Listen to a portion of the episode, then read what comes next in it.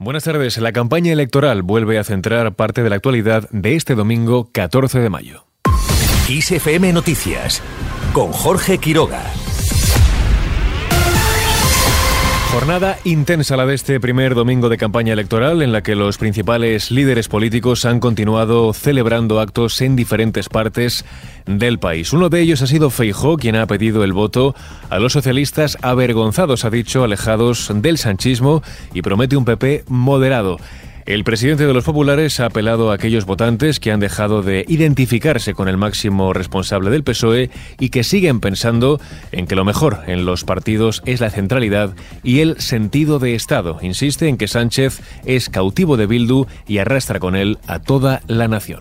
Sánchez es un presidente cautivo de Bildu y arrastra a toda la nación.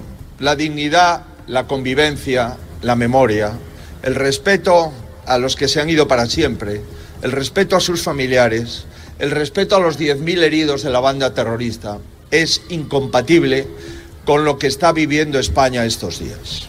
Además, considera indecente gobernar con la formación de Arnaldo Otegui. Alguien le tiene que decir a Sánchez que si Bildu es indecente, pactar con Bildu es más indecente.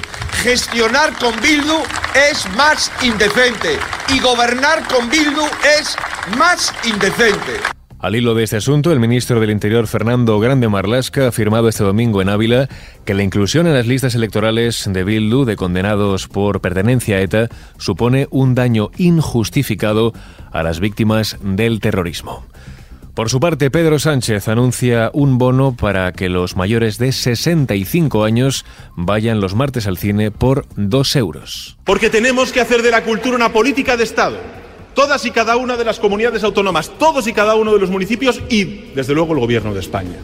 Y por eso hoy quiero anunciaros que en el próximo Consejo de Ministros, el próximo martes, vamos a hacer un nuevo avance social y es bonificar a los mayores de 65 años para que todos los martes vayan al cine y solamente paguen dos euros. Cada martes los mayores de 65 años paguen dos euros para poder ir al cine y disfrutar del cine español y del cine internacional. Además, Sánchez asegura que pondrá todos los recursos del Estado para proteger el campo de la sequía. El presidente del gobierno ha realizado esta promesa durante un mitin electoral en Puerto Llano, donde ha recordado que el Ejecutivo hizo lo mismo con la pandemia o con los efectos de la guerra en Ucrania. Reitera que el campo no se va a quedar atrás. Unas declaraciones, como decimos, realizadas desde Castilla-La Mancha. Allí Emiliano García Paje ha avisado que con los asesinos de ETA no va a ninguna parte. En algún momento han utilizado una pistola con más motivo yo con los asesinos de ETA ni a la vuelta a la esquina. Por otra parte, Yone Belarra asegura que el PSOE es una fuerza eminentemente conservadora. La ministra de Derechos Sociales insiste en que la única fuerza que se presenta a estas elecciones y que pretende transformar España es Unidas Podemos. Más temas, la luz sube mañana un 40%, llegará hasta los 55,6 euros el megavatio hora de media, será más cara entre las 9 y las 10 de la noche, con un tope de 103,5 euros, mientras que las horas más bajas, con 4,16 euros, estarán entre las 3 y las 7 de la tarde.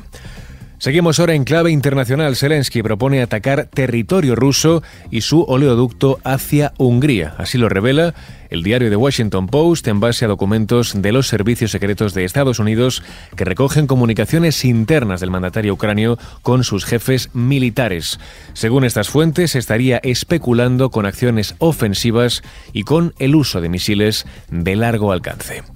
Y mientras Lukashenko no participa en los actos del Día de la Bandera y dispara las especulaciones sobre su estado de salud, el presidente de Bielorrusia ha sido el gran ausente de la ceremonia oficial, ya que es la primera vez en 29 años que no se presenta. Recordemos, en los últimos días, varios medios ucranianos habían informado del ingreso hospitalario de Lukashenko.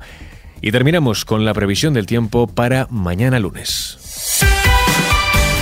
Las lluvias continuarán presentes en el extremo norte peninsular con un descenso de las temperaturas diurnas en amplias zonas de la mitad norte, además de nubosidad en gran parte del interior peninsular. Aviso amarillo por viento en Aragón, Comunidad Valenciana y también en Cataluña. Así con la previsión del tiempo lo dejamos. Susana León estuvo al frente del control de sonido en este podcast. Ya sabes que puedes seguir al tanto de toda la información de última hora en nuestros boletines de XFM. Muy buenas tardes.